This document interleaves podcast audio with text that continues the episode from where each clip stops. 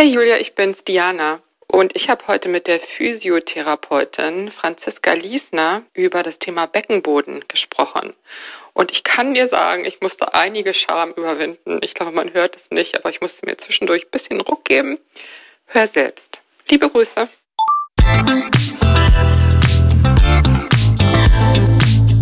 Willkommen zu einer neuen Folge von Meno an mich. Denn dieser Podcast ist für euch, liebe gereifte und interessierte Frauen dieses Landes. Jede Woche sprechen wir mit spannenden Frauen und empowern euch mit Wissen und Inspiration. Wir, das sind Diana Helfrich und Julia Schmidt-Jorzig aus der Brigitte Woman Redaktion.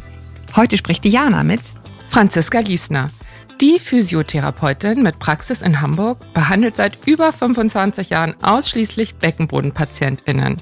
Sie engagiert sich in der Weiterbildung von Physiotherapeuten, Hebammen und Ärztinnen zu diesem Thema und hat auch Bücher dazu geschrieben. Zuletzt Der kleine Beckenbodencoach erschienen bei Trias. Herzlich willkommen, Franziska Liesner. Ja, danke schön. Schön, dass ich da sein darf. Ich freue mich sehr, dass wir uns heute dem Beckenboden zuwenden. Ich habe hier in diesem Podcast mal die Knochen das am meisten unterschätzte Organ genannt. Aber ehrlich gesagt, nachdem ich mich jetzt etwas genauer damit beschäftigt habe, glaube ich sagen zu können, der Beckenboden zieht gleich auf. Und vielleicht mal zum Einstieg, zur Vorstellung gewissermaßen. Der Beckenboden ist ja sowas wie eine Matte aus Muskeln und Bindegewebe, die den Bauchraum nach unten verschließt und ist dazu da, der Gebärmutter, der Blase und auch dem Darm, also alles, was da so ist an Organen, Halt zu geben. Kann man das so sagen? Ja, das kann man ganz genau so sagen. Ganz schön formuliert. Es ist wenig, man denkt immer, es wäre mehr, aber es sind wenig Muskeln, wenig Bindegewebe, also gar nicht so viel Strukturen da. Mhm. In Ihrem Buch ist eine Skizze, da sieht der Beckenboden so ein bisschen aus wie eine halbe Kokosnuss mit einem Loch darin. Ist das auch ungefähr seine Größe? Ja, genau, das kann man so sagen. Mit drei Löchern in unserem Fall. Ähm, Die waren nicht drin. zu sehen, aber ich habe mich schon gewundert. Die verschwanden in der Perspektive. Ja, genau. Okay, genau, das muss ja. uns schon mal stutzig machen. Drei Löcher sind im Beckenboden. Genau, also im Unterschied zum Mann, deshalb ist der männliche Beckenboden eben auch viel stabiler, weil er eben die eine Öffnung, die Scheide nicht hat. Eine weniger. Mhm. Mhm. Ja, mal abgesehen davon muss der männliche Beckenboden ja nicht dann auch mal einen Säugling durchlassen. Genau. Und das ist ja auch ein großer Unterschied. Ja. In welchen Situationen brauchen wir denn den Beckenboden mhm. und woran merkt Frau, ja. äh, dass er vielleicht ein bisschen Aufmerksamkeit brauchen ja. könnte. Ja, jetzt schon beim Lachen. Wenn man lacht und wenn man niest und wenn man hust, dann kommt Druck auf den Beckenboden und der Beckenboden muss den abfangen können. Das heißt, wenn der nicht stabil ist, dann fängt die Blase den Druck nicht ab sozusagen. Der Muskel unten ist nicht stark genug eventuell zum Beispiel. Gibt viele Gründe und dann tröpfelt es raus. Also Druckerhöhung, das, das ist das Wichtigste für den Beckenboden. Husten, niesen, lachen, springen, hüpfen. Also gegenhalten bei Druckerhöhung. Ja, gegenhalten. Und praktisch dafür sorgen, dass die Blase dicht hält? Genau, genau. Mhm. Also das ist so, dass im Grunde eine Millisekunde vor diesem Entstehen der Druckerhöhung der Beckenboden anspannen muss, mit der Bauchmuskulatur zusammen anspannen muss und gegenhalten muss und die Öffnung einfach verschließt, sodass nichts rauskommt. Wird ja jetzt schon klar, dass wir ihn im Grunde genommen jeden Tag zig, zig, zigtausend Mal brauchen. Ja weil wir zig, zig, zigtausend Bewegungen machen. Ja, überall. Beim mhm. Aufstehen, beim Hinsetzen, beim, beim Sport, die ganze Zeit beim Sport. Und dann brauchen wir ihn aber auch eben beim, beim Wasserlassen, beim Stuhlgang, muss er sich auch öffnen können und dann wieder verschließen können zum richtigen Zeitpunkt. Genau. Mhm. Und in der Sexualität eben auch zum Öffnen oder in, bei der Geburt auch zum Öffnen. Genau. Aber es ist mhm. doch so erstaunlich. So ein Bizeps kann man ja sehen, wie er sich bewegt und äh, vielleicht auch in welcher Verfassung er ist. Mhm. Und der Beckenboden, das ist, also ich sag's mal ganz ehrlich, eine total abstrakte Vorstellung, ja. dass da irgendwas ist, was man ja. noch dazu dann vielleicht ansteuern kann. Also ja. ich glaube, da sind die Frauen, die das so natürlicherweise mitbringen, ja. echt in der Minderheit oder liege ich da falsch? Total, Und das ist ja auch irgendwie so die Krux. Und das ist das, wo wir und auch in der Gesundheitspolitik überall ansetzen müssen, dass wir im Grunde die jungen Mädchen, den jungen Mädchen schon sagen, so, hör mal, du hast einen Beckenboden und damit kannst du das und das machen und den brauchst du auch und den musst du lebenslang auch pflegen sozusagen. Und diese äh, Aufklärung und diese, dass man zeigt, genau die Muskeln zeigt und dann auch sagt, taste mal zu Hause und fühl das mal nach, wo das ist. Und ja. Ja, mh. wenn ich das so höre, ich meine, äh, nachdem ich Ihre Bücher gelesen habe und überhaupt auch durch die vielen Jahre bei Frauenzeitschriften, ich weiß, der Beckenboden ist wichtig und ja. ich weiß, ich muss mich drum kümmern. Aber ganz ehrlich, ich kann mir keine Situation vorstellen, in der eine 15-Jährige oder noch davor im Biologie, was auch immer Unterricht Ja. sitzt oder auch eine junge Frau Ja. und sich das anhört und denkt so, oh, das ist ja mal interessant. Es erfordert ja auch Überwindung und es macht ja keinerlei Beschwerden. Ja, also In dem da, Alter. äh, In dem Alter, das ist richtig. Deshalb sollte es einfach Normalität sein, dass man darüber spricht, dass es eine vernünftige Aufklärung gibt. Aber zum Beispiel eben, das ist wichtig, diesen Beckenboden noch kennenzulernen, bevor die Probleme entstehen. Also ähm, äh, für uns wäre das Schönste, dass eine Frau vor der Geburt unbedingt den Beckenboden kennenlernt, und zwar von einer spezialisierten Kraft. Und lernt, okay, so fühlt sich das an, wenn man das anspannt. Das weiß ja kein Mensch. Und das ist auch normal. Und das, da kommt dieses blöde, schlechte Gewissen immer her. Ich kann das gar nicht, ja, muss man ja auch nicht können. Aber man muss es mal gezeigt bekommen. Also da höre ich raus, dass eine Frau eigentlich überhaupt gar keine Chance hat, so wie die Strukturen im Augenblick sind in der Bundesrepublik, da drauf zu kommen, dass hier ein Bewusstsein sehr hilfreich wäre für bestimmte körperliche Strukturen. Ja, Ja. da ist ja der Beckenbogen tatsächlich auch nicht das Einzige. aber, aber ja, Ja, ja. ja. klar, den Bizeps sieht man mehr, das ist natürlich so. Und wenn der dann hängt oder das Doppelkinn oder so, dann, dann es ist natürlich, dass man sich da mehr engagiert für. Und ja, wenn man den Beckenboden sehen würde, dann wäre einem das manchmal schon sehr viel wichtiger auch. Na, da, noch dazu, Mhm. noch dazu ist er ja auch schambehaftet. Ne? Ja. Also nicht nur von dem Ort, wo er sitzt, ist er Mhm. irgendwo Mhm. angesiedelt, wo man vielleicht Schwierigkeiten hat, auch Mhm. drüber zu sprechen und so weiter. Und dann ist er halt auch mit so viel schrecklichen Dingen verbunden, über die man halt auch nicht gerne redet. Ne? Ich Ja. meine, Harninkontinenz, Ja. ja auch Stuhlinkontinenz und dann kommt ja noch so obendrauf Ja. dieses Thema Sexualität, wo ja auch eine große Scham besteht. Mhm. Und ich glaube, dass das bei vielen jungen Frauen durchaus angekommen ist, dass es sich lohnen kann, den Beckenboden zu trainieren, Mhm. um Empfindung bei der Sexualität zu intensivieren. Aber ich sag's mal so, ich glaube, danach ist eine große Lücke. Ja, also was wir erfreulicherweise feststellen, dass sich die Zeiten schon verändern. Also dass junge Frauen jetzt immer öfter vor der Geburt in die Praxis kommen tatsächlich Ach. und sich sich erkundigen, weil sie eben von ihren Freundinnen gehört haben, dass da, dass die Probleme haben. Also die junge Generation spricht eher darüber. Die Generation der wechseljährigen Frauen traut sich das noch nicht so richtig, aber auch da findet eine Entwicklung statt, wie wir feststellen. Und ja, einfach erstmal drüber sprechen ist schon mal wichtig. Und es lohnt sich absolut dafür etwas zu tun. Also es ist eine so wirklich, ich glaube wirklich jede Frau, die aus der Praxis rausgeht oder den wir in irgendeiner Form den Beckenboden näher gebracht haben, ist einfach erstmal glücklich, diese Strukturen endlich mal spüren zu können. Ich tippe mal, dass Ihre Patienten in der Überzahl genau in dieser Altersklasse sind. Ist das richtig? Mhm, Ja. Mhm. Ja, wir haben einmal die jungen Mütter, das Mhm. ist die große Altersklasse, und dann die Frauen in den Wechseljahren, was einfach daran liegt, dass in den Wechseljahren die Muskelzellen, also ungünstigerweise muss man sagen, leider abgebaut werden und besonders im Beckenboden. Warum da besonders? Weiß man nicht, aber das ist so.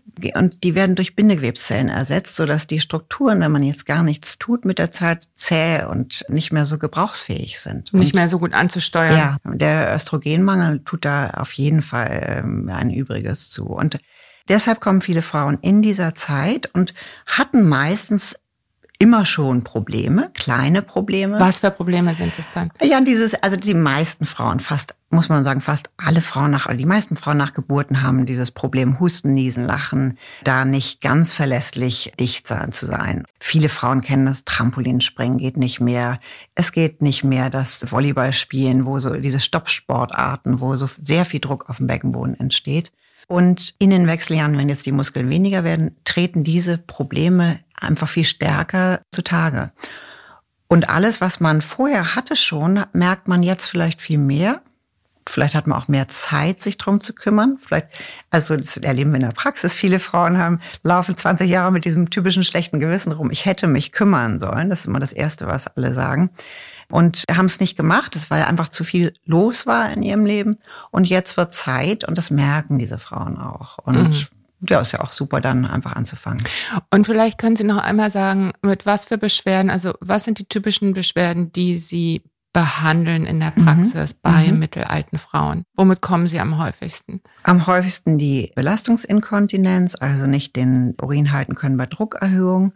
Dann die Dranginkontinenz oder so überaktive Blasen. Also man kann einfach, man sieht schon den Schlüssel der ist schon fast in der Tür und dann läuft's schon sozusagen oder es drängelt sehr. Dann haben sehr, sehr viele Frauen Senkungen. Also, das wollte ich fragen, mhm. woran man das merkt. Da kann ich mir so mhm. gar nichts drunter vorstellen. Ja, das merkt man an einem, also das typische zum Beispiel dieses Trampolin, wenn man da drauf ist, dass das da so schwingt im Grunde, im Inneren, leider nicht nur außen, sondern innen und ein Fremdkörpergefühl zwischen den Beinen, schwere Gefühl, Druckgefühl zwischen den Beinen und manchmal fühlt man auch, dass da praktisch die Blase oder irgendetwas sich nach unten gesenkt hat, kann man richtig tasten, im Stehen tasten. Jede fünfte Frau letztendlich statistisch wird in ihrem Leben an einer Senkung operiert. Das sind alles Riesenzahlen, über die wir sprechen. Und die Operation ist praktisch dann das, was droht mhm. oder was sie versuchen zu verhindern, ne? indem man erstmal ja. die Muskulatur sich ja. anschaut. Das ist unbedingt wichtig, dass man guckt, ist es die Muskulatur? Manchmal muss man auch sagen, ist die Muskulatur unter der Geburt beschädigt worden. Das wussten wir früher gar nicht. Das reißen Muskeln einfach unter der Geburt ab. Das ist eine, eine Verletzung, die sieht man nicht von außen. Der Arzt, die Ärztin wird es nicht merken unbedingt, aber es, und die Hebamme auch nicht. Es reißt. Die Frau hat so ein ungutes Gefühl bei, nach einer Geburt und denkt, irgendwas stimmt hier nicht. Und dann kommt dieses typische Stress mit den Kindern und Aufwachsen und überhaupt. Und dann später merkt sie, oh, hier stimmt irgendwas nicht. Und das ist auch wichtig für Frauen zu sehen, okay, hier ist ein Schaden, da kann ich auch nur begrenzt dann üben. Ich bin nicht schuld, wenn es nicht besser wird, wenn ich übe. Und dafür, hm, das, das sind dann die Frauen, die dann vielleicht eher mal operiert werden müssen oder wo das Bindegewebe schwach ist. Aber es gibt halt die Mehrzahl der Frauen, wo die Muskulatur einfach schwach ist, wo man die so richtig schön auftrainieren kann. Und so richtig schön auftrainieren hört mhm. sich an, als hätten Sie richtig viele Erfolgserlebnisse in Ihrer Praxis. Ist das ja, so? Ja, äh, ich finde, also das sage ich immer, das ist, glaube ich, auch meine Kolleginnen werden das alle bestätigen. Es ist ein Bereich, der sehr viel Erfolg verspricht. Sobald die Frau es verstanden hat, worum es geht, und so ein bisschen auch, ja, diese Begeisterung, dass man da was tun kann, vielleicht ein bisschen von uns übernimmt und anfängt wirklich zu üben. Also sie kriegt ja gezeigt, wie sie, wie sie das macht. Das muss man nicht können, das muss man gezeigt bekommen. Und dann über zwölf Wochen, 18 Wochen, dass diese Muskulatur so zu beüben, dass die auch von der Zelle her kräftiger und dicker wird. Gibt es da Zahlen, also wie viel Operationen man verhindern kann anteilig mit so einem zwölf Wochen Programm? Ist das mal untersucht worden? Also es gibt Zahlen, wie viel Beckenbodenphysiotherapie, die kommen nicht aus Deutschland, aber wie viel Beckenbodenphysiotherapie verbessert und die sind sehr groß. Also zum Beispiel weiß man, dass Senkungen ein Grad besser trainiert werden können bei der richtigen, mit der richtigen Therapie. Das ist schon sehr viel. Wenn sie nun sehr rausgetreten ist, dann ist das zum Beispiel vielleicht ein dritten Grades Senkung und das kann man, wenn es an der Muskulatur liegt, auf eine Blasensenkung zweiten Grades zurücküben. Und das macht schon viel aus, so ein Grad weniger, damit kann man dann gut leben. Ja? Gut leben in dem Sinne, das sollte vermutlich immer das Ziel sein, dass der Alltag nicht eingeschränkt ist. Ja, ne? genau. Mhm. Das muss ja auch einen Grund haben, dass sie seit 25 Jahren ja, nichts ja, anderes ja, machen. Ja, das stimmt. Das, das stimmt. Also ehrlich gesagt stelle ich mir ziemlich beglückend vor, wenn man da so die Anlaufstelle ist, ist. Ne? Ja, ist es auch. Ist es auch. Es ist auch ein weites Feld einfach. Ne? Die die Sexualität, die Senkung, die Inkontinenz, alles, was man da, wo man da dran arbeitet, Schmerzen. Viele Frauen haben Schmerzen beim Sex, redet, reden immer noch viel zu wenig Frauen drüber. Und das liegt am, könnte am Beckenboden liegen? Könnte unbedingt am verspannten Beckenboden liegen. Das ist sehr oft, dass Frauen immer, weil sie eben nicht wissen, wie es geht und Angst haben, dass da was rauskommt, anspannen. Und irgendwann ist es verspannt wie so ein Hartspann, wie so eine Muskel im, im Schulter-Nackenbereich, wie es jeder kennt. Also anspannen, mhm. weil sie Angst haben, dass was rausfällt, mhm. also im Sinne mhm. von schon erhebliches Senkungsproblem. Ja, das kann auch schon klein sein. Und trotzdem mhm. hat man dieses diffuse Gefühl, hm, da stimmt was nicht. Man muss man spannt, ja, man spannt an, das ist im Unbewussten.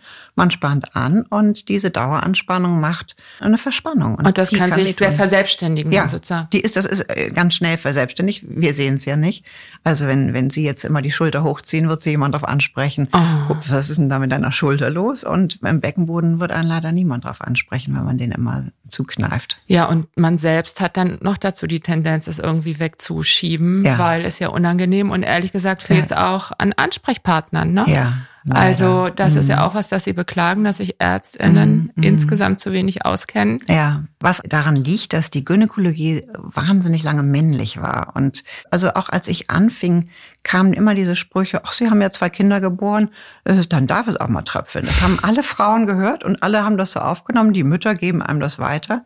Aber das ist nicht so. Es ist Mhm. eine Verletzung, die stattfand. Und dann muss man in eine Reha gehen und die muss einem auch zustehen. Aber die äh, männlichen Gynäkologen haben das nicht ganz so ernst genommen, wie es die jungen Gynäkologen, die jetzt kommen oder jetzt schon da sind, merken, die selber merken, was sie für Probleme haben. Und seitdem wird das Thema immer größer, zum Glück. Einen kleinen Schlenker wollte ich nochmal machen zum Thema Lust und Sexualität. Sie schreiben in Ihrem Buch von Gefühllosigkeit, Mhm. also nicht nur Probleme durch Anspannung, sondern einfach ein Unvermögen überhaupt ähm, Mhm. zu empfinden Mhm. im Mhm. Bereich der Scheide Mhm. und dass Frauen deswegen unter Umständen auch keinen oder auch nur so einen, so einen ganz schwachen Orgasmus kennen. Mhm. Da wollte ich Sie nochmal fragen, warum könnte denn auch da Beckenbodentraining was verändern? Mhm. Also das liegt daran, weil jedes Training erstmal die Durchblutung verbessert. Und bessere Durchblutung bedeutet mehr, mehr empfinden können. Und auf die Dauer. Auf die Dauer. Oder auch. sofort. Mhm. Nee, auf die Dauer. Ja, äh, sofort eigentlich auch, aber dann auf die Dauer vor allen Dingen auch, dass einfach das Gewebe im Beckenboden wieder besser durchblutet ist. Und so um die Scheide herum ist auch Muskulatur, die so unwillkürlich auch beim Orgasmus beispielsweise anspannt. Die kann man aber beüben. Da kann man üben, wie kann ich die Scheide zuschnüren, wie kann ich sie öffnen. Da diese im Beckenboden fehlt mit den Jahren häufig so ein bisschen diese Koordination, wie man, wie man auch Finger bewegt oder wie man so, das, das kann, den Beckenboden kann man recht differenziert bewegen und sobald man anfängt, Sie können das. Ich kann das, glaube ich, nicht. Mm. das kann ich jetzt Mm, nicht beurteilen, aber, aber wir wissen, dass das ist äh, lernbar. Also die, Mm. die Sexualtherapeuten sagen ja auch, Sexualität ist lernbar. Mm. Ein Orgasmus letztendlich ist auch lernbar und einfach zu spüren, erstmal zu verstehen, wo ist was, welche Strukturen habe ich da, wie kann ich die fühlen, überhaupt wahrnehmen und wie kann ich dann üben. Also das ist so ein, das war, als ich anfing vor 20 oder 25 Jahren, das war das erste, die erste Rückmeldung von Patientinnen, die da einen ganz netten Brief, den ich damals noch bekam, ja, meine Muskeln sind besser und übrigens mein Mann lässt sie auch grüßen. Und weil, weil, die, der eben, Mm. weil, weil die beiden eben viel mehr Spaß in der Mm. Sexualität plötzlich hatten. Und Mm. das sind natürlich tolle Rückmeldungen. Damals habe ich das noch gar nicht so verstanden, aber mit den Jahren natürlich ist mir das ganz klar geworden. Aber es erfordert ja eine gewisse Überwindung. Ne? Also ich habe das in Ihrem Buch auch gesehen. Ja. Da geben Sie an mehreren Stellen so Anleitungen, man möge Ja. sich selbst untersuchen und so Ja. weiter. Und welche Bewegung man jetzt machen kann, um dann zu sehen, dass die Öffnung der Harnröhre sich bewegt. Daran Mhm. erinnere ich mich. Mhm.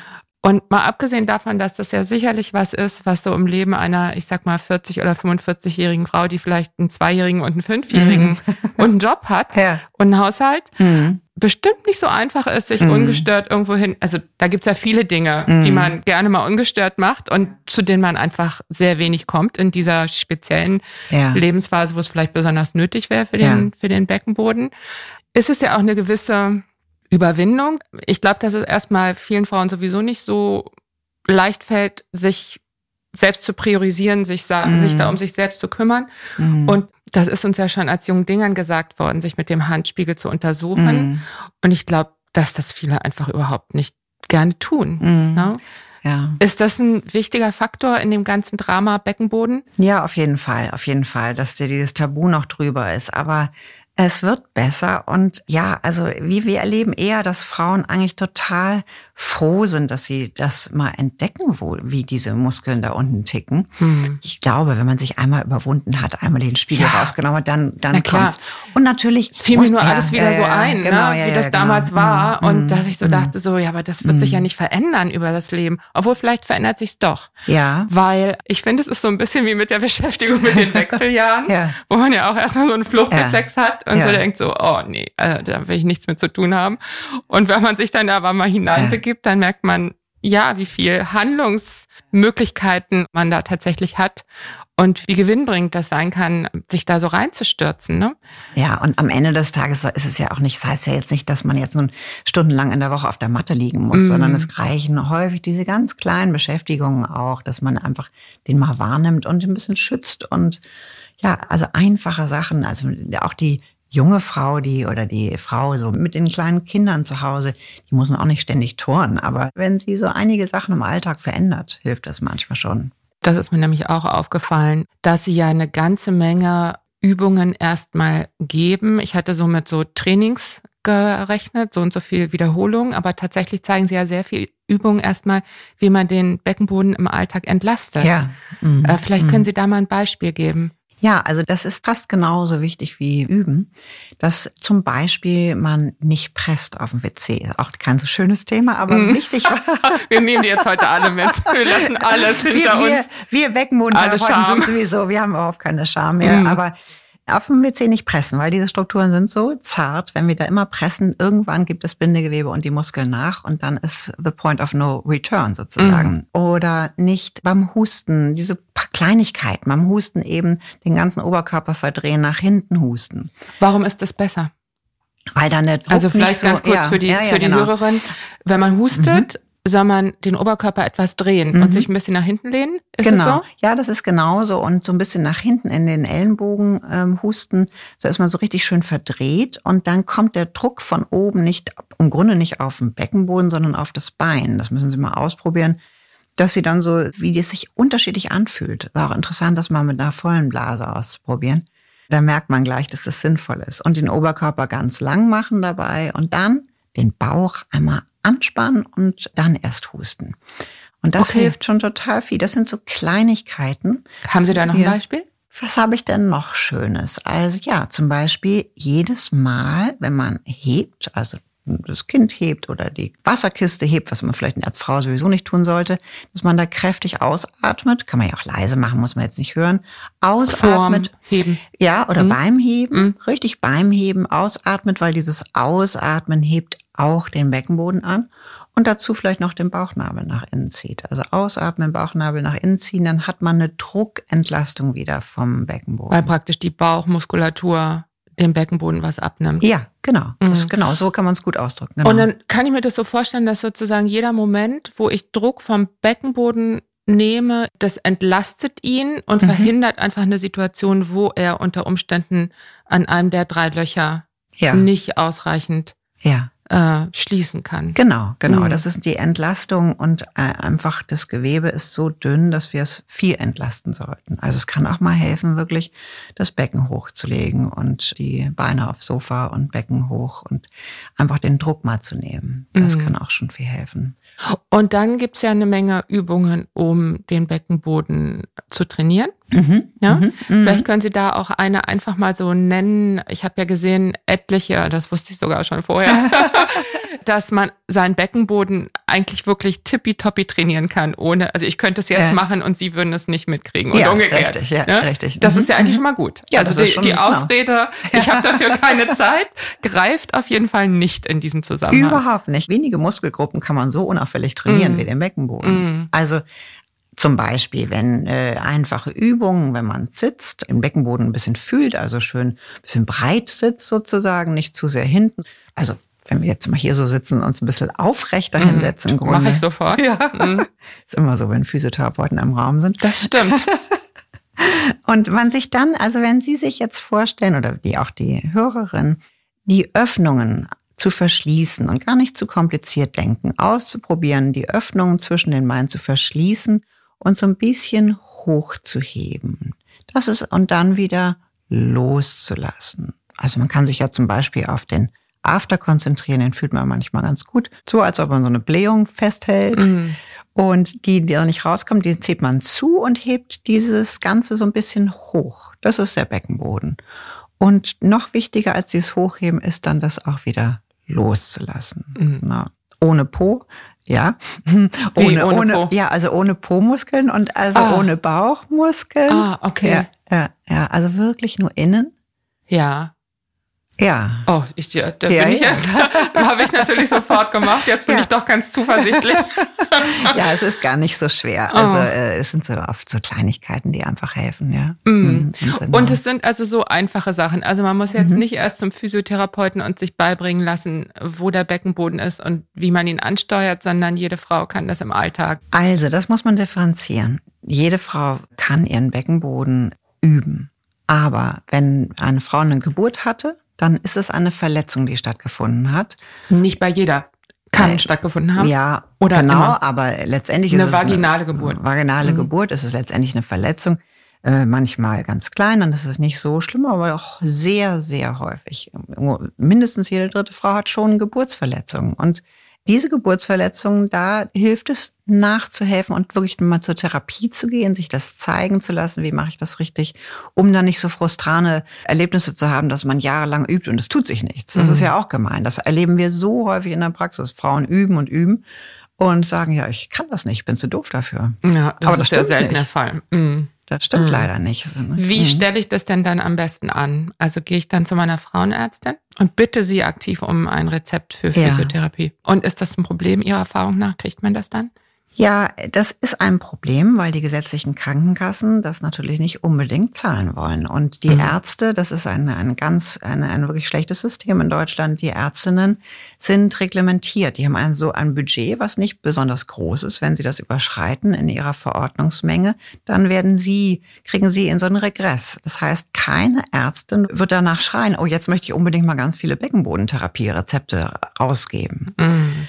Und das ist diese Krux. Aber je mehr Frauen darum bitten und vor allen Dingen das Thema ansprechen. Das ist ja das Schlimme. Frauen sind in den Gynpraxen und sagen nicht mal, was sie für Probleme haben, weil sie sich so schämen davor. Und das ist absolut nicht nötig. Das schreiben Sie auch so schön in Ihrem Buch. äh, sprechen Sie das Thema an. Ja, Sie werden genau. nicht von, ja. Sie werden nicht darauf angesprochen werden. Nee, genau. Ne? Das, also das man muss sich man muss es selber tun, auch wenn es Überwindung kostet. Ja.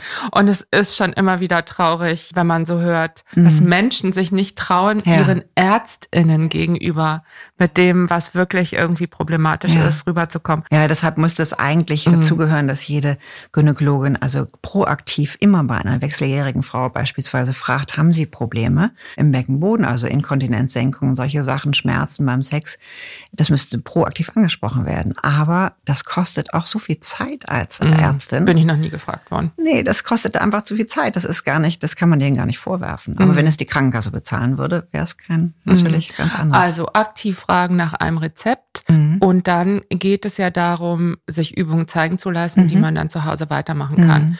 Wobei Sie ja auch einen Kurs anbieten ne? Habe ich ja, jetzt erst genau. gelernt. Ja, mhm. genau. Wir haben so Online-Kurse, die so zwölf Wochen Programme, also zwölf Wochen brauchen Muskeln, um stärker zu werden. Und die gehen auch ohne Anleitung, weil die so differenziert gezeigt werden, wie man die Muskeln anspannt, dass man es voraussichtlich Frau das auch ohne eine vorherige Physiotherapie kann. Und das fragen wir auch immer ab und die Frauen bestätigen das, dass das auch ohne Physiotherapie geht, diese Kurse zu machen. Oder die Alternative wäre, man lässt sich das einmal zeigen ja. bei der Physiotherapie und mhm. nimmt es dann mit nach Hause. Ja. Genau. Und da ist ja dann auch der Vorteil, dass man dann noch so ein bisschen individuell nachsteuern kann, ja. Was man braucht. Und in dem Zusammenhang wollte ich auch nochmal hinweisen auf die Arbeitsgemeinschaft Gynäkologie, Geburtshilfe, Urologie und Proktologie mit dem sperrigen Namen und mit dem sperrigen Kürzel AGGGUP. Ja. Habe ich schon oft auf deren Website verwiesen in diversen Artikeln. Da gibt ja. es nämlich eine Liste nach Postleitzahlen sortiert mit ja. entsprechend qualifizierten, also spezialisierten PhysiotherapeutInnen. Genau. Ja? Und mhm. Sie haben ja auch ein paar Videos auf YouTube. Mhm, das äh, genau. äh, wollte mhm. ich auch nochmal erwähnen. Mhm. Eine Sache wollte ich auch noch sagen. Der kleine Coach hier, der, hier mhm. Buch, ja. eben habe ich gesagt, es gibt viele Entspannungsübungen, Entlastungsübungen, aber der Beckenboden ist ja so zentral mitten im Körper. Ja. Beim Blättern habe ich gedacht, wenn man das macht, ja. hat man auch nie wieder Rückenschmerzen. Ist das ja, so? Ja, das ist so. Oh. Das ist einer der Hauptgründe. Das ist übrigens bei den Orthopäden noch nicht wirklich angekommen, aber einer der Hauptgründe für Rückenschmerzen. Beckenbodenschwäche und das ordnen Frauen häufig gar nicht dem Beckenboden zu. Die haben vielleicht kein Problem im Beckenboden, so merken das gar nicht unbedingt, aber haben immer Rückenschmerzen nach Geburten. Jahrelang immer weiter Rückenschmerzen.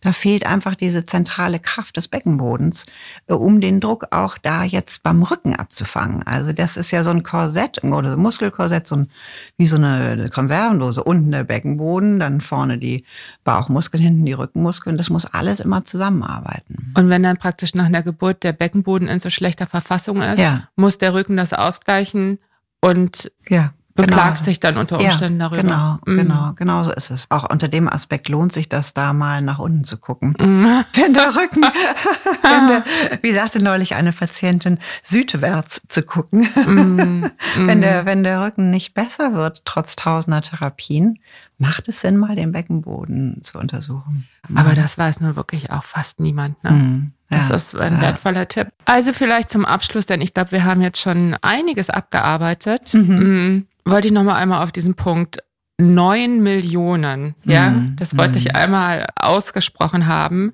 Neun Millionen nur Frauen oder Frauen und Männer? Das Frauen und. Männer. Frauen und Mhm. Männer Mhm. haben eine Harn- oder Stuhlinkontinenz. Und ich meine, wenn man sich Mhm. vorstellt, wie unangenehm das ist, es ist einfach eine vollkommen irre Zahl.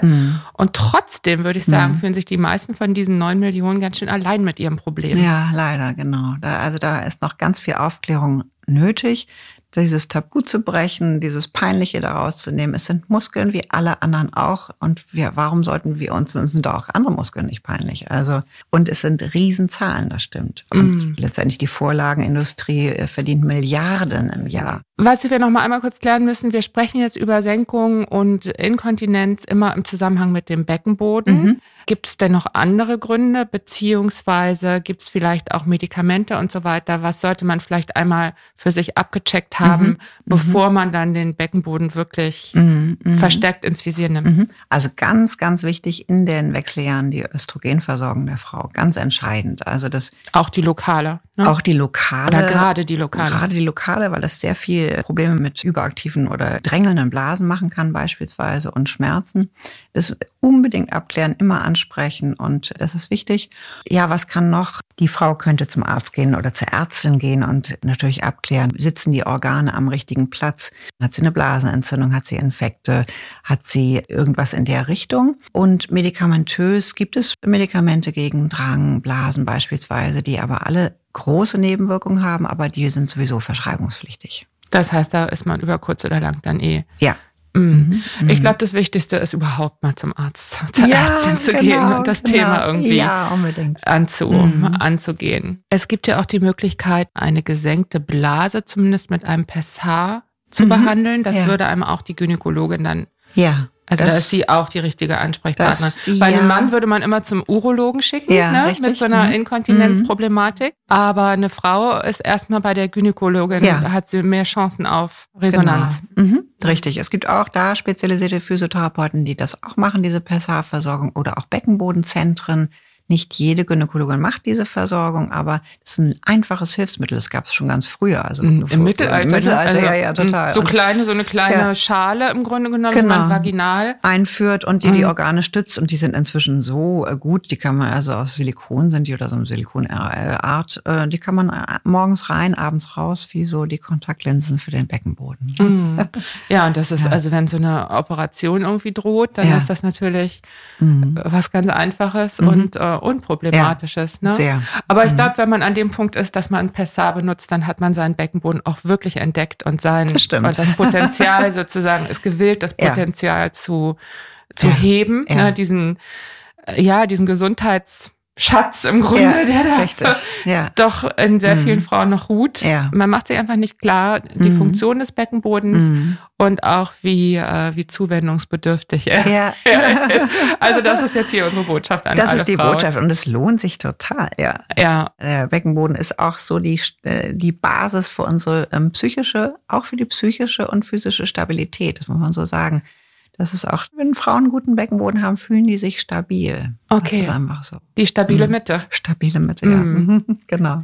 Es gibt ja auch so ein paar Verfahren, sag ich mal, bei denen der Beckenboden total im Zentrum steht. Ne? Als Mhm. erstes fällt mir da diese Cantienica-Methode Mhm, ein von mhm. Benita Cantieni aus der Schweiz. Da finde ich, ist das jetzt nicht so sehr der Fall, aber manchmal geht das ja fast ins Esoterische, mhm. also die Kraft des Beckenbodens und das Zentrum der Energie im Körper ja. und so weiter. Wie weit können Sie damit gehen als, als gestandene, ja, ja. Äh, sehr, sehr erfahrene Therapeutin? Ja, ich bin nicht ganz so esoterisch drauf, aber was ich schon feststelle, ist es eben, dass es ein absoluter Stabilitätsbringer ist. Und das ist auch beglückend zu sehen, wenn Frauen den wiederfinden, diesen Beckenboden. Und natürlich ist es das Zentrum der Lust und der Sexualität. Und da kann man auch drüber sprechen. Das wird ja auch in, wird in vielen Kulturen ja übrigens viel mehr noch drüber gesprochen als bei uns. Also, oder auch im, im asiatischen Kampfkunst oder überall findet der Beckenboden statt als Mitte wird er benannt. Aber in der westlichen Zentrum, Welt ja eher nicht. westlichen ne? Welt nicht, mhm. genau. Mhm. Aber nein, es lohnt sich absolut, da was für zu tun. Mhm. Das nehme ich jetzt mal als Schlusswort. also ich danke Ihnen ganz herzlich, dass Sie da waren. Franziska danke. Liesner. Ja, danke schön. Tschüss. Danke, tschüss. Und euch vielen Dank fürs Zuhören. Wir freuen uns über Post von euch an podcast.brigitte.de. Schreibt uns, was euch berührt, entsetzt, freut und bewegt oder einfach so, um uns Feedback für den Podcast zu geben. Auch wenn ihr uns eure Geschichte erzählen wollt, gerne eine Mail an podcast.brigitte.de. Wir freuen uns darauf. Und bitte bewertet uns auf den Plattformen, verteilt Sternchen und am besten schreibt was, das hilft uns, dass wir weitermachen können mit Meno an mich. In diesem Sinne, viele Grüße aus der Mitte des Lebens. In der nächsten Folge ist Julia Schmidt-Jorzig wieder dran, eure Diana Helfrich.